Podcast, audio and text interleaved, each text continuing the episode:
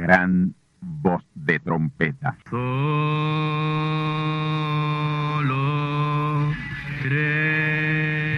Saludos amigos y hermanos radioyentes.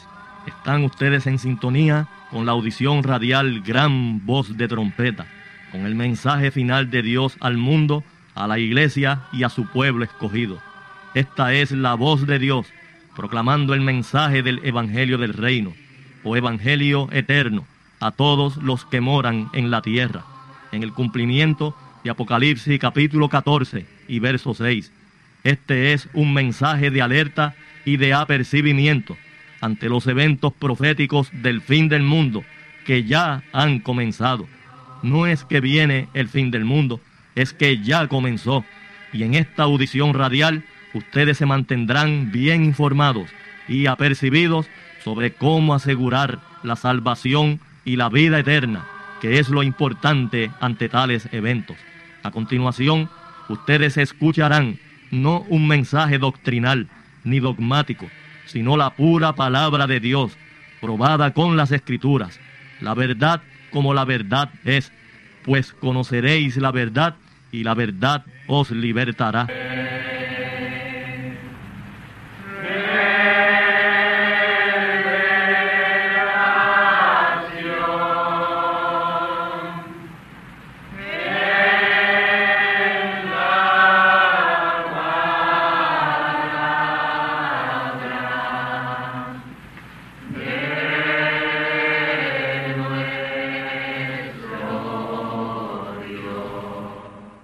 A continuación, ustedes escucharán parte de la biografía del gran profeta mensajero William Marion Branham, la cual esperamos les ayude a conocer mejor la trayectoria física y espiritual de tan vindicado y ungido siervo del Altísimo Señor, a quien Dios acompañó de manera sobrenatural desde el mismo día de su nacimiento.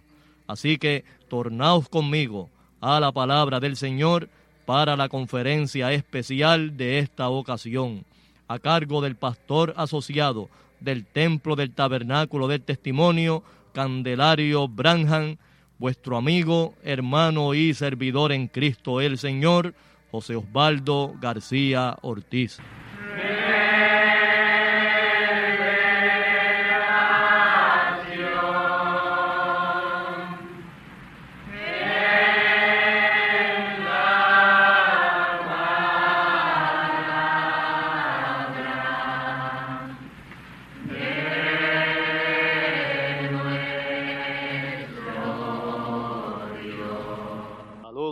Y bendecidos todos del Altísimo y valiente Señor en esta noche.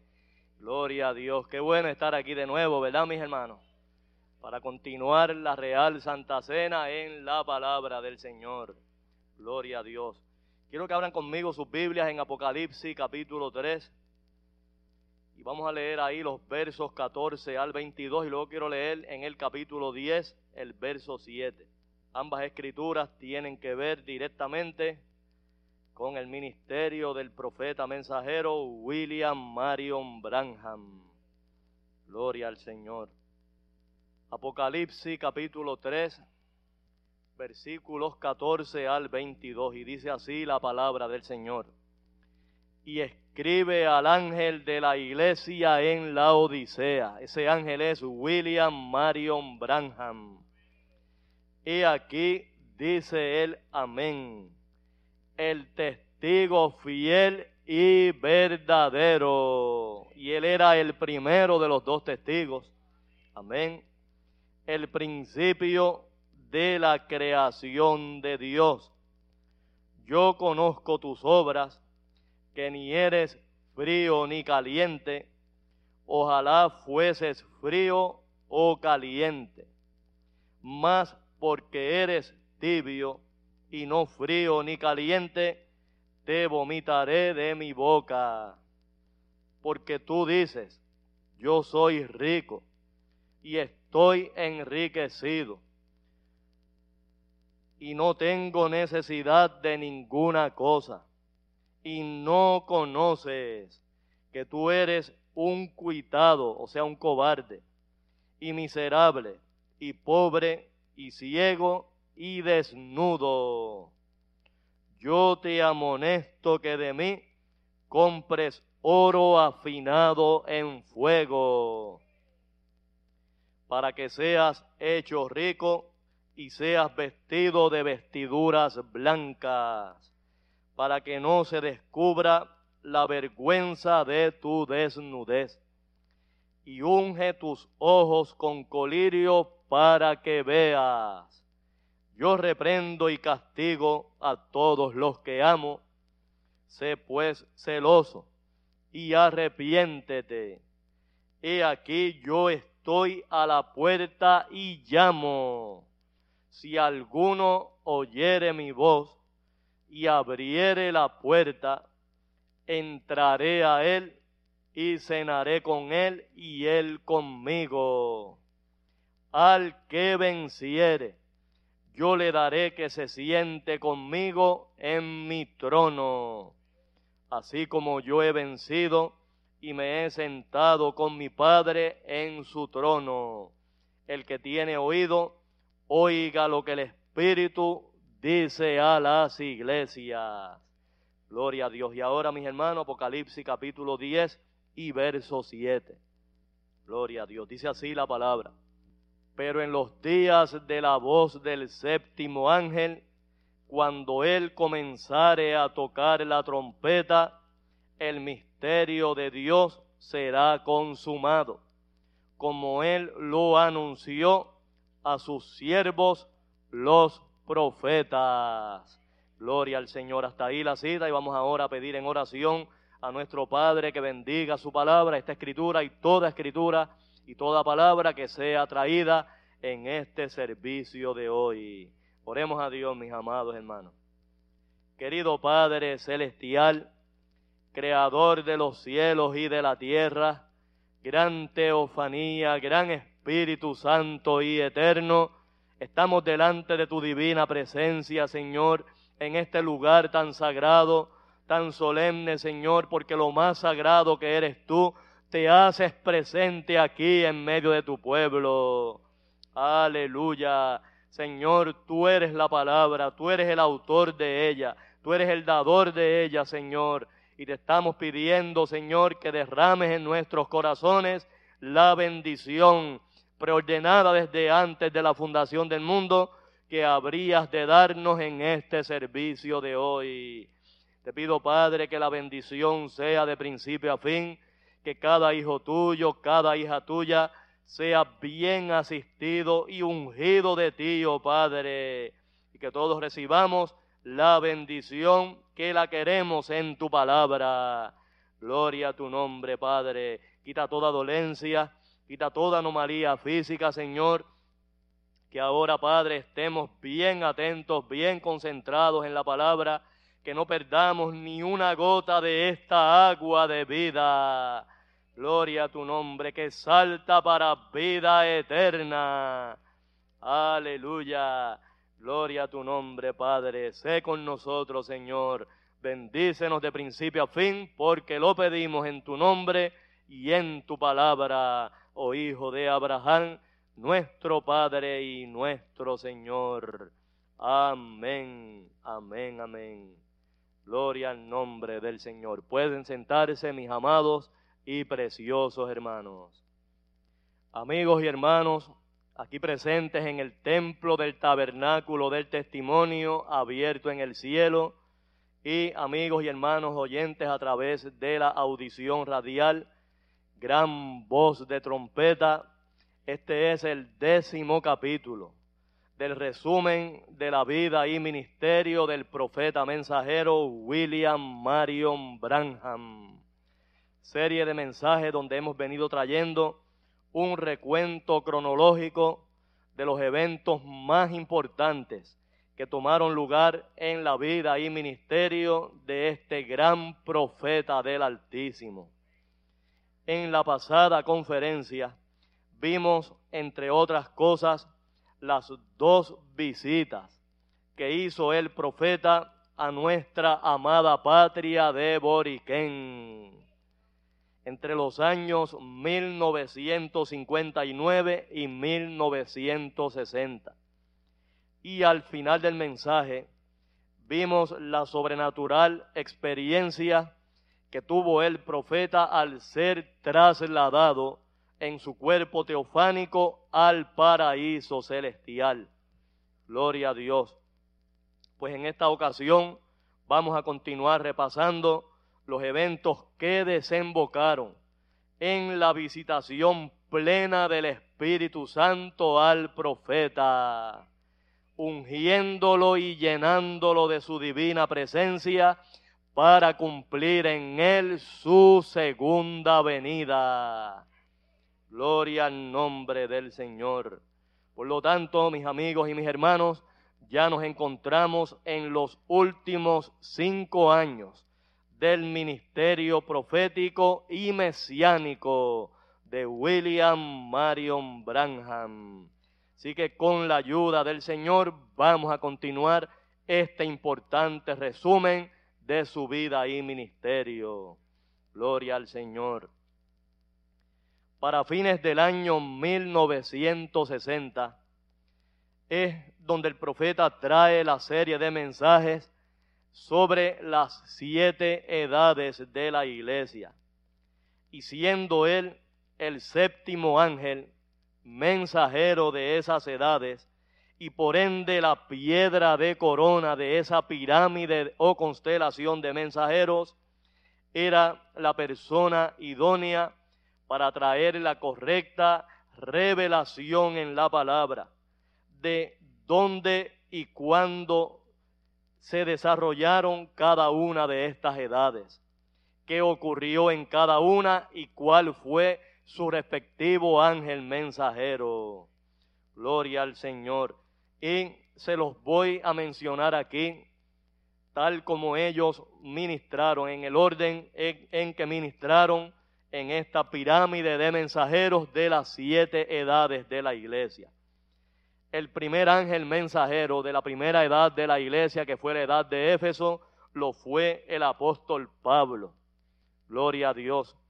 ¿Acaso no escribió el apóstol Pablo una de sus cartas o epístolas dedicada a la iglesia de Éfeso, conocida como la epístola a los Efesios. Esta edad tuvo una duración de 117 años, comenzando en el año 53, luego de concluir la edad apostólica y se extendió hasta el año 170. Ahí dio comienzo la segunda edad de la iglesia, que fue la edad de Esmirna, y la cual llegó hasta el año 312.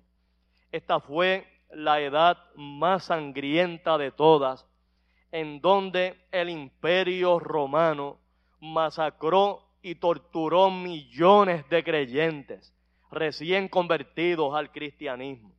Su ángel mensajero lo fue Ireneo. La tercera edad de la iglesia fue la edad de Pérgamo y duró desde el año 312 hasta el año 606. Fue dentro de esta edad donde se celebró el concilio de Nicea, donde se unió el imperio romano con la iglesia que antes había perseguido. Su ángel mensajero fue Martín. La cuarta edad de la iglesia fue la que más tiempo duró de todas, casi un siglo, desde el año 606 hasta el año 1520 y su ángel mensajero lo fue San Colombo. La quinta edad de la iglesia comenzó en el año 1520 y duró hasta el año 1750 y su ángel mensajero de esta edad que fue la edad de Sardis fue el más conocido de todos, Martín Lutero y es con este ángel mensajero con quien Dios comienza a reformar a su iglesia, que había sido torturada, perseguida, masacrada durante las primeras cuatro edades. Y ahora a partir de la quinta edad comienza su proceso de restauración. Y esto comenzó cuando Lutero enclavó aquellas 95 tesis de protesta contra los desmanes y abusos del imperio romano, ahora unido al elemento religioso. Gloria al Señor. La sexta edad de la iglesia fue la edad de Filadelfia y esta fue la edad donde más el evangelio se propagó por el mundo. Inclusive llegó hasta Occidente. Amén.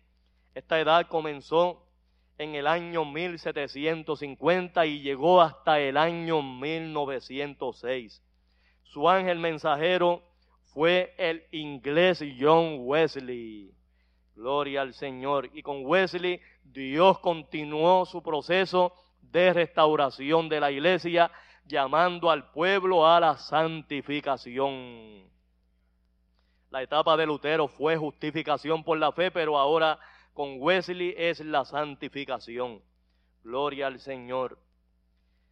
Y en el año 1906, con aquel avivamiento que ocurrió en la calle Azusa número 312, en la ciudad de Los Ángeles, California, es que da comienzo la séptima y última edad de la iglesia, la edad de la Odisea, que es el movimiento pentecostal.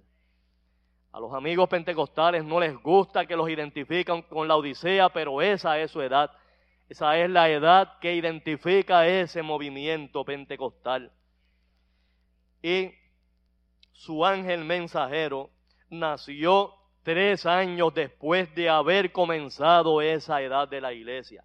Como dije, la edad nació a principios del año 1906 y tres años más tarde, el 6 de abril del año 1909, es que en una cabaña bien pobre de las montañas de Kentucky nace su ángel mensajero, precisamente de quien hemos venido hablando en esta serie de mensajes, el profeta mensajero William Marion Branham. Gloria al nombre del Señor. Ese es el séptimo ángel de quien nos habla Apocalipsis capítulo 10 y verso 7. Gloria al Señor. Él fue el que comenzó a sonar la trompeta. Amén. Y a consumar el misterio de Dios. Gloria al Señor con las tremendas revelaciones. Amén. Como por ejemplo lo que en verdad ocurrió en el huerto del Edén, la revelación de la unidad de Dios. Amén, que Dios no es una trinidad de dioses, ni tres divinas personas, sino que son atributos del único Dios verdadero. Gloria al Señor. También el profeta trajo la revelación sobre el cuerpo teofánico y de hecho la experiencia que él había tenido en su traslado al paraíso le ayudó mucho para poder traer esta tremenda revelación. Gloria a Dios. También trajo la revelación sobre las siete dimensiones que rigen actualmente el universo y otras tantas grandes y gloriosas revelaciones en la palabra. Gloria al Señor. Se las debemos a este ángel mensajero enviado de la divina presencia de Dios. Gloria al Señor. Sin embargo, aun con lo mucho que Dios vindicó su ministerio y le acompañó a lo largo de su vida desde el mismo día de su nacimiento, la iglesia o la edad a la que él fue enviado no le quiso recibir. Amén. La edad de la Odisea, el movimiento pentecostal no le recibió. Con el profeta hicieron lo mismo que hicieron los israelitas con el Señor Jesús. A los suyos vino y los suyos no le recibieron. Por eso es que ahí en Apocalipsis capítulo 3 y verso 20, ya al final del mensaje que Dios le da a esa edad de la Odisea, aparece el Señor, Dios mismo, tocando a la puerta de la iglesia para que le dejaran entrar. Amén. Amigos y hermanos, si Dios está afuera tocando a la puerta de su iglesia fue porque lo echaron fuera, ya que Él fue quien fundó su propia iglesia. Así que si está afuera tocando para que le abran y le dejen entrar es porque lo echaron, lo sacaron fuera de la iglesia. Y es así, mis amigos y mis hermanos, al no recibir al mensajero que Dios enviaba con su mensaje, con la palabra para esa edad, echaron a Cristo fuera. Oh, bendito el nombre del Señor. Esta fue la única de las siete edades que se atrevió a echar a Cristo fuera de ella. Con razón es que Dios la vomita de su boca. Y si usted lee bien el mensaje a esa edad que lo leímos aquí al inicio, Dios no le encuentra nada bueno es todo una censura, todo una amonestación a esa iglesia. Amén. Y es por esta razón, mis amados hermanos. Amén. Por haber apartado, haberse apartado de la palabra, por haber rechazado al mensajero que los traía de regreso a la palabra. Amén. Oh, bendito el nombre del Señor. El que Dios la vomitara de su boca lo que señala es que estaba fuera de la palabra, porque en la boca de Dios lo que está es la palabra. Gloria al Señor. Eso hizo la Odisea. Eso hizo el movimiento pentecostal. Echar a, a, Cristo fuera de ella.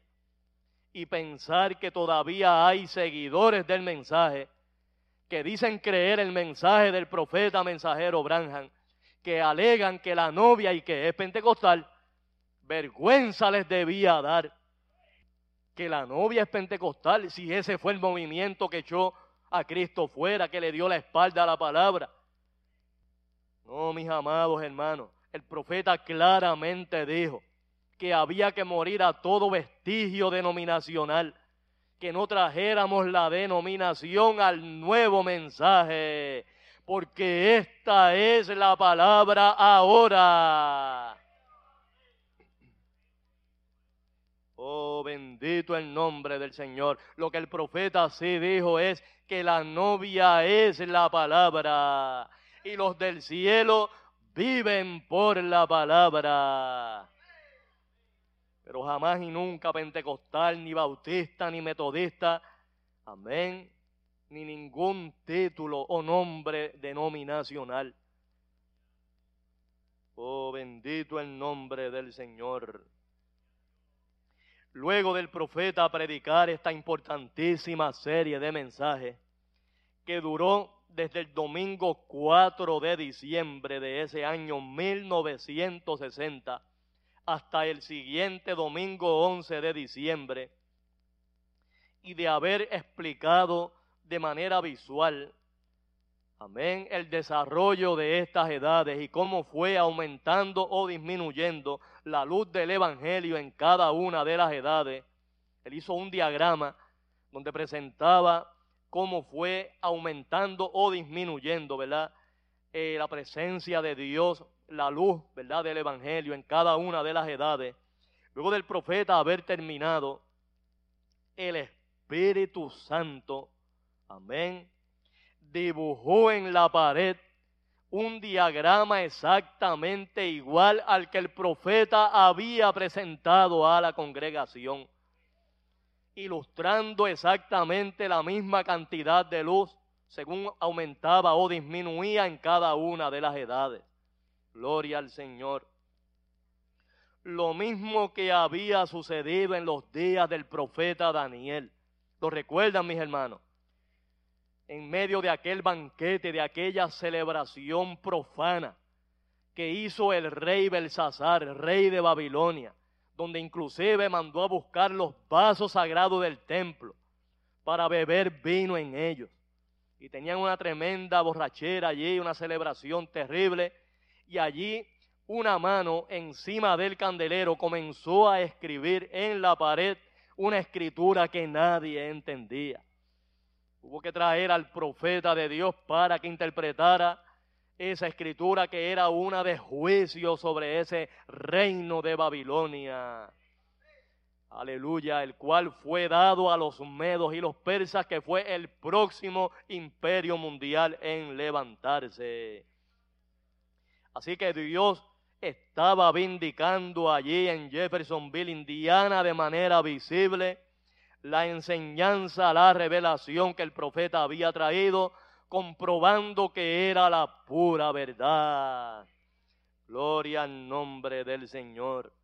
Al año siguiente, el próximo año 1961, entre el domingo 30 de julio y el domingo 6 de agosto de ese año, es que el profeta predica los tres importantes y cruciales mensajes sobre las 70 semanas de Daniel.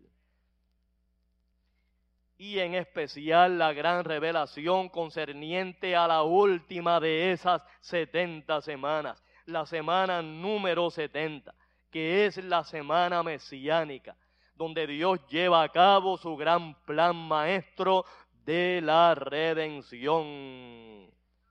Gloria al Señor.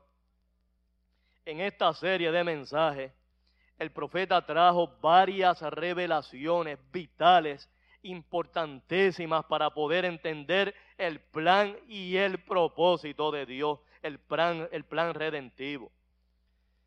Especialmente la gran revelación de que cada una de estas semanas no son semanas de días, sino semanas de años. O sea, cada semana con una duración de siete años. O sea que las setenta semanas en total tienen una duración de 490 años. A siete años cada una de esas setenta semanas. Y que hay tres divisiones mayores en esas setenta semanas determinadas a Israel.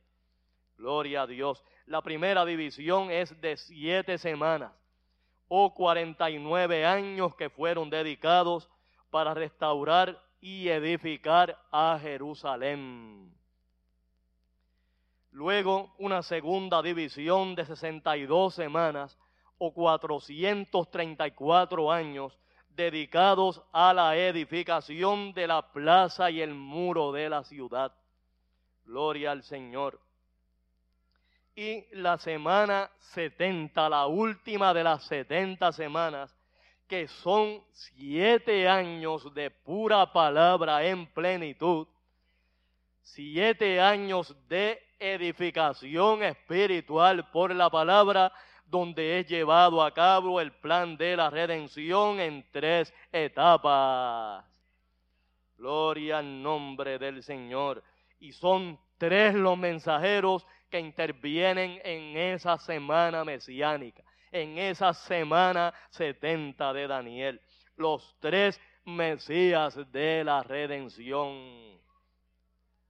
Por eso es que hay varios varias, eh, momentos en esta serie de mensajes donde el profeta mensajero habla de tres profetas, de tres mensajeros.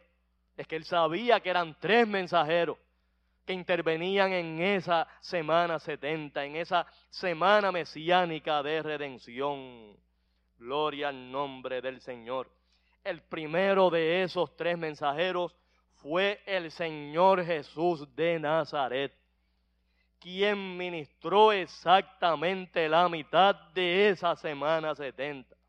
O sea, tres años y medio, 42 meses o el equivalente a mil doscientos y sesenta días. Gloria al Señor. Y los ministró en la plenitud de Dios, cumpliendo la, la primera venida de Cristo. Gloria al nombre del Señor. Él ministró exactamente la mitad de la semana, ya que en la revelación dada por el ángel del Señor, Gabriel, que era Cristo mismo. Amén. Le revela ahí en el, en el capítulo 9 de Daniel que a la mitad de la semana haría cesar el sacrificio y la ofrenda.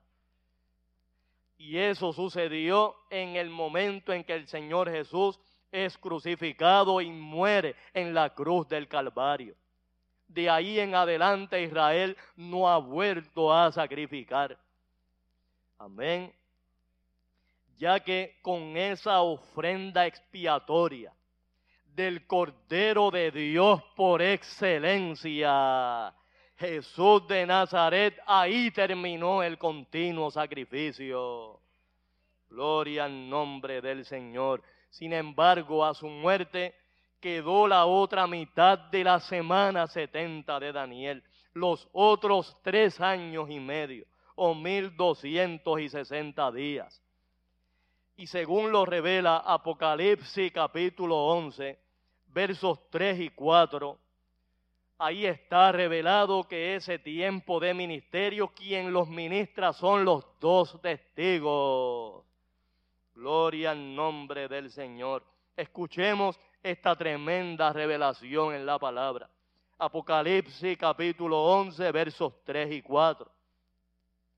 Y daré mis dos testigos, y ellos profetizarán por mil doscientos sesenta días vestidos de sacos. Noten mis amigos y mis hermanos, esas vestiduras de sacos no son literales, no es que ellos anden por ahí vestidos de sacos, sino que eso representa la tremenda persecución por la que pasarían estos dos mensajeros, las calumnias que le levantarían, amén, el vituperio y la marginación que sufrirían, Amén. Especialmente el segundo de ellos. Amén. Y oigan bien el verso 4, Apocalipsis 11:4. Estas son las dos olivas y los dos candeleros. Por poco hasta da el nombre de uno de ellos. ¿ah? Miren cómo identifica a estos dos testigos, a estas dos olivas, como dos candeleros. Y esto va así mismo por la onda radial, mis amados hermanos. El cuero viejo que no resista este vino nuevo, que reviente. Pero ya es tiempo que este mundo conozca la verdad. Sepan de una vez y por todas lo bien que están identificados estos mensajeros en la palabra de Dios. Oh, gloria al nombre del Señor. Fíjense que ahí la palabra profética de este libro de Apocalipsis, el Eterno Testamento, le llama las dos olivas. Y esto porque en la profecía de Zacarías en el capítulo 4, amén, Dios se los presenta al profeta Zacarías como dos olivas. Así es como se los identifica ahí en esa escritura. Escuchemos, Zacarías capítulo 4, versos 1 al 3. Y volvió el ángel que hablaba conmigo y despertóme como un hombre que es despertado de su sueño y díjome, ¿qué ves? Y respondí, he mirado y he aquí un candelero, todo de oro. Y aquí menciona de nuevo el candelero. Miren cuán relacionados están estos dos mensajeros con la candela. Oh, gloria al Señor. Oh, hermano, alguien tiene que estar ciego para no ver cuán perfectamente Dios identificó en su palabra a nuestro amado mensajero Candelario. Y miren cómo lo presenta aquí, un candelero todo de oro. Y el oro representa a Dios. Aleluya. Gloria al Señor. Si usted sigue leyendo, en ese capítulo 4, al final, en el verso 14, dice que esas dos olivas, que también los llama ahí como dos hijos de aceite, y el aceite representa siempre la unción, el bautismo del Espíritu Santo. Amén. O sea que son dos recipientes de la plenitud del Espíritu Santo. Amén. Dice ahí que están delante del Señor de toda la tierra. Lo mismo que revela Apocalipsis capítulo 11. En Apocalipsis 11:4 dice que ellos están delante del Dios de la tierra. Oh hermanos, tanto que le han tirado a estos dos mensajeros, tantas pestes que han hablado de Branham y de Candelario. Sin embargo, el excelso Dios, el altísimo Señor, se place y se complace en tenerlos delante de su presencia. Aleluya. Oh, bendito el nombre del Señor. Si fueran dos falsos profetas, si fueran dos anticristos como le llaman por ahí, Dios no hablaría de ellos como habla en su palabra. Y miren si son tan importantes en el plan y el propósito de Dios. Amén. Que desde el principio de la Biblia ya Dios los viene identificando. ¿Acaso no mandó a Moisés a que colocara dos querubines allí dentro del lugar santísimo del tabernáculo? Nada menos que custodiando lo más sagrado que había allí en el lugar santísimo, el arca del testimonio uno a la derecha y el otro a la izquierda, y con sus alas extendidas sobre la cubierta del arca, tocándose en la punta con ella. Oh, gloria al Señor. Y luego, cuando le da las instrucciones a Salomón para edificar el templo, también lo manda a tallar dos querubines. Aleluya de madera de oliva y que los cubriera desde arriba hasta abajo de oro puro. Aleluya. Y aquellos sí que eran grandes, mis hermanos, de diez codos de estatura.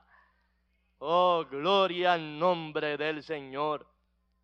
¿Saben ustedes por qué la palabra les llama testigos? ¿Por qué el Señor los identifica como dos testigos?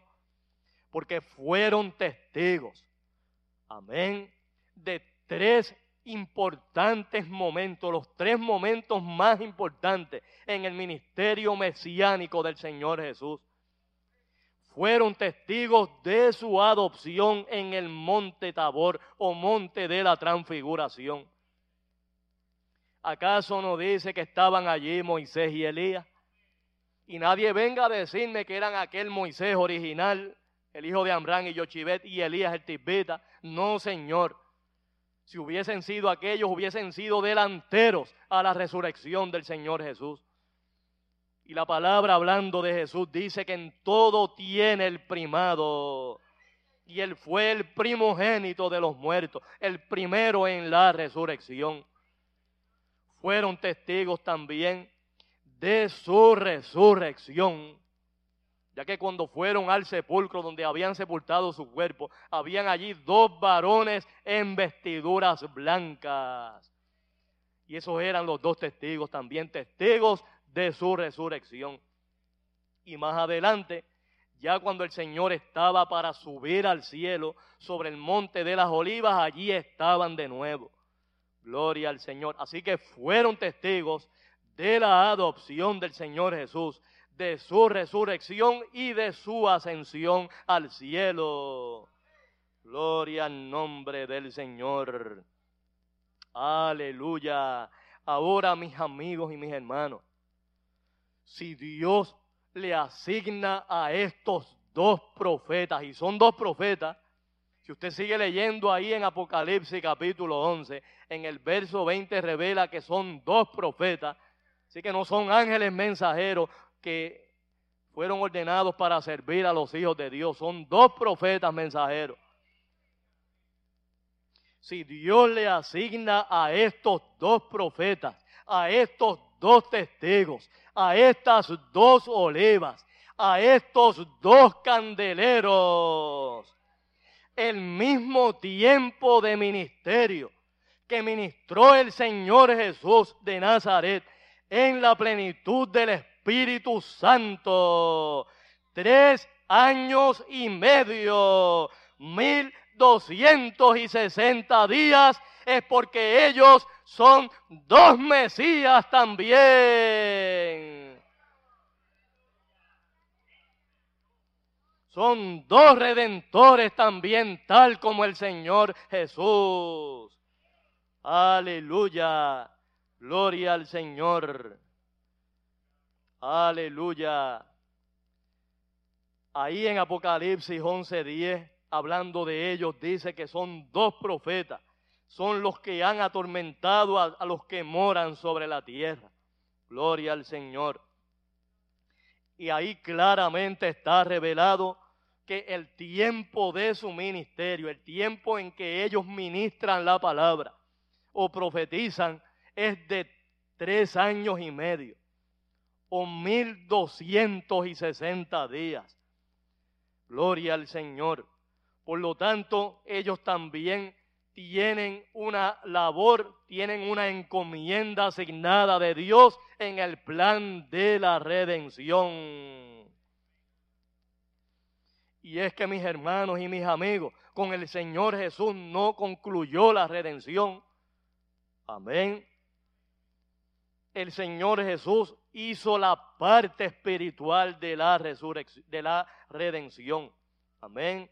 Él fue el que tuvo a bien hacer la redención espiritual, llevar nuestros pecados en su espíritu y en su alma y sufrir la muerte segunda para librarnos de ella.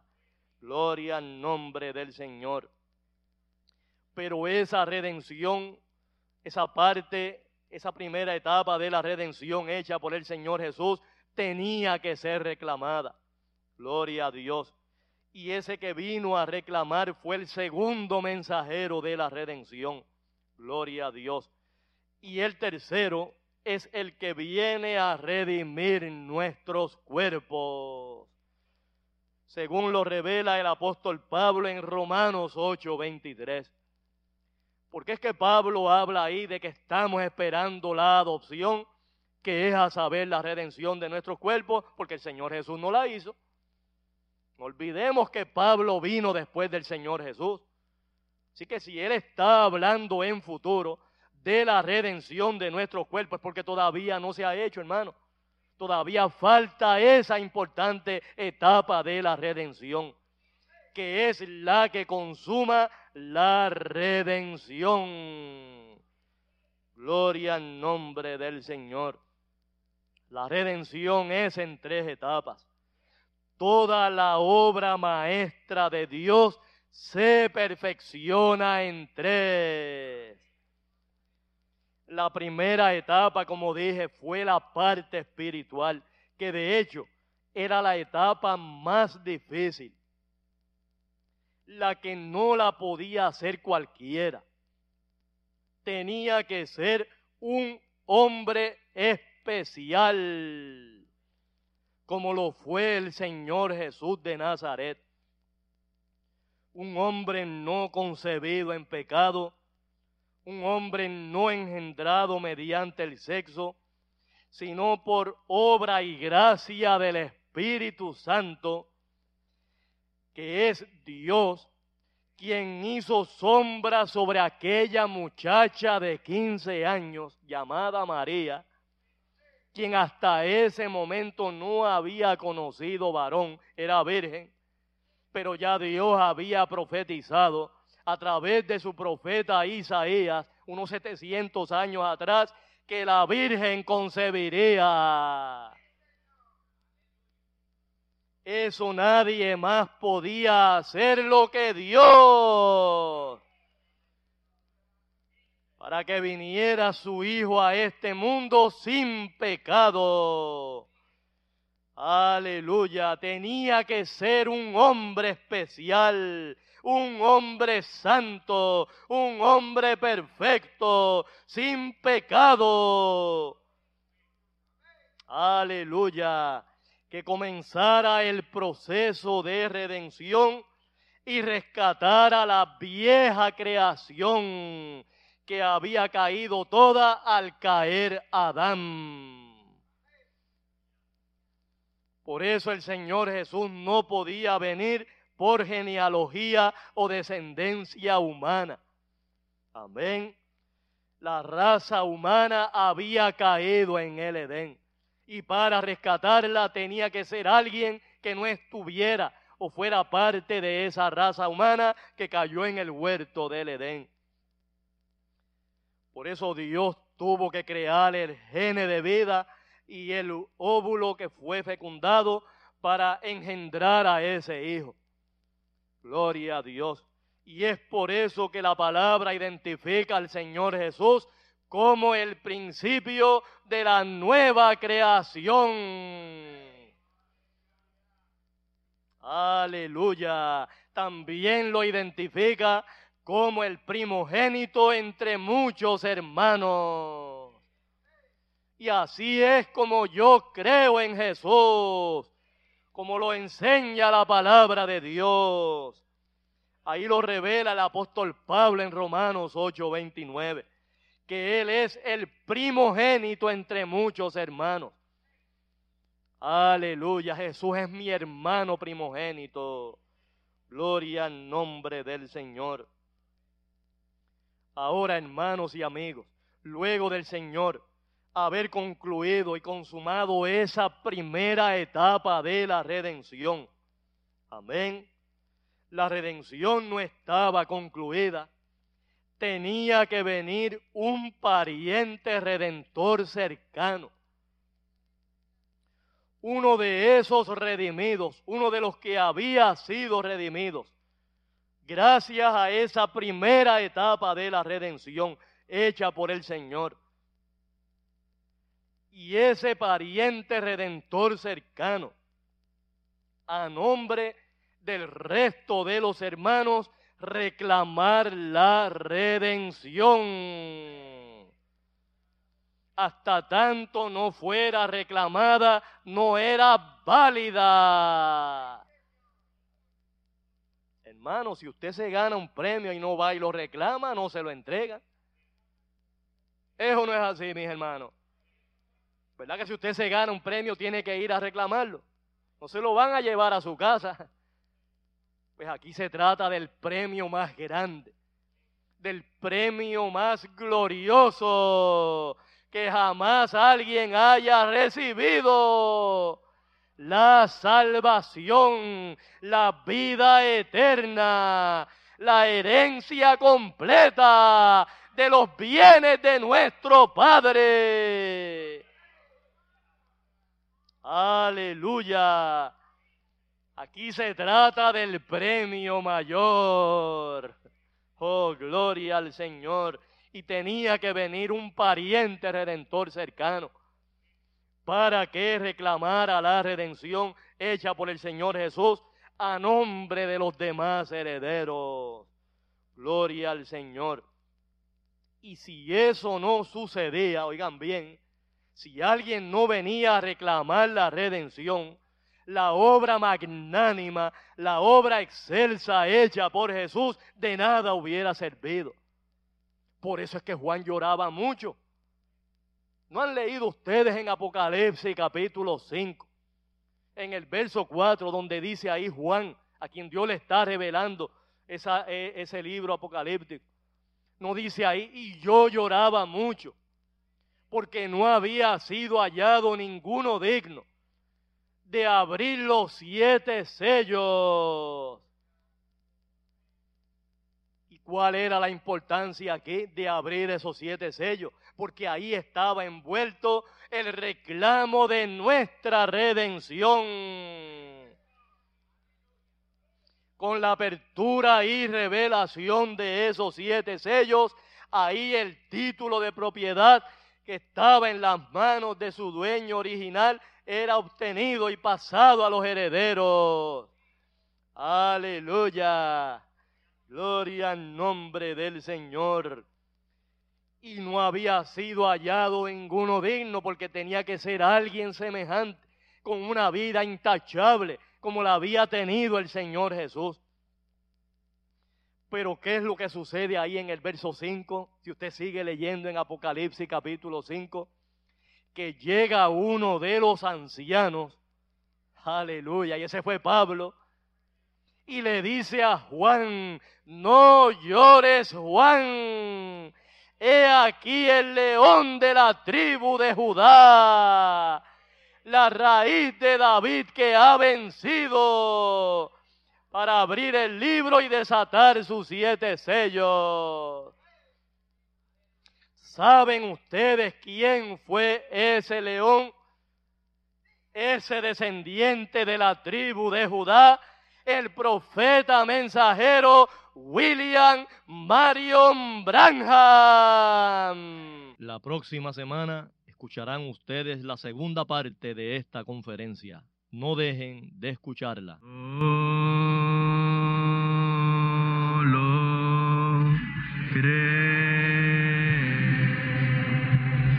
Y ahora hemos llegado al momento de liberación por la palabra hablada, no por oración. No oramos por enfermos, hablamos la palabra. Jesús nunca oró por un enfermo, Él dijo la palabra, Él habló la palabra. Y la palabra fue enviada. Y curó los enfermos, resucitó los muertos, limpió los leprosos, abrió ojos a ciegos, oídos a sordos, desató lenguas a mudos. Y la buena noticia hoy es que Él es el mismo, antier, ayer y hoy. Lo que Él hizo antier y ayer por otros, lo puede hacer hoy por ti. Tened la fe de Dios. Al que cree, todo es posible. Cree solamente y te será hecho.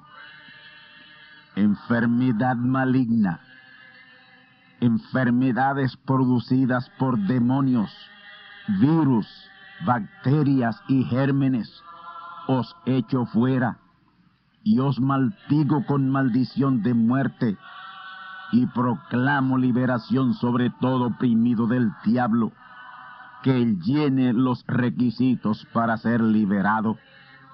Enfermedad te declaro fuera de existencia y pido la sanidad de los enfermos y la liberación de los oprimidos en el nombre del Hijo de Abraham, el Todopoderoso Señor. Amén. Amén. La palabra ha sido dicha. La palabra ha sido hablada. Y tú estás liberado. Da gracias a Dios por tu liberación. Y ve y cuéntale a otros lo que Dios ha hecho por ti.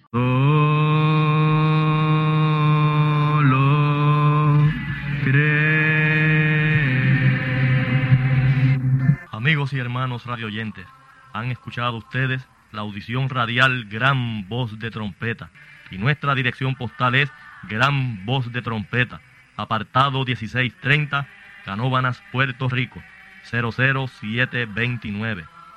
Una vez más, Gran Voz de Trompeta, apartado 1630, 1630, Canóbanas, Puerto Rico, 00729. Les invitamos muy cordialmente para que escuchen estas conferencias proféticas y sean apercibidos ante los eventos del fin del mundo que ya comenzó. Les deseamos pues ricas bendiciones en Cristo el Señor. Amén.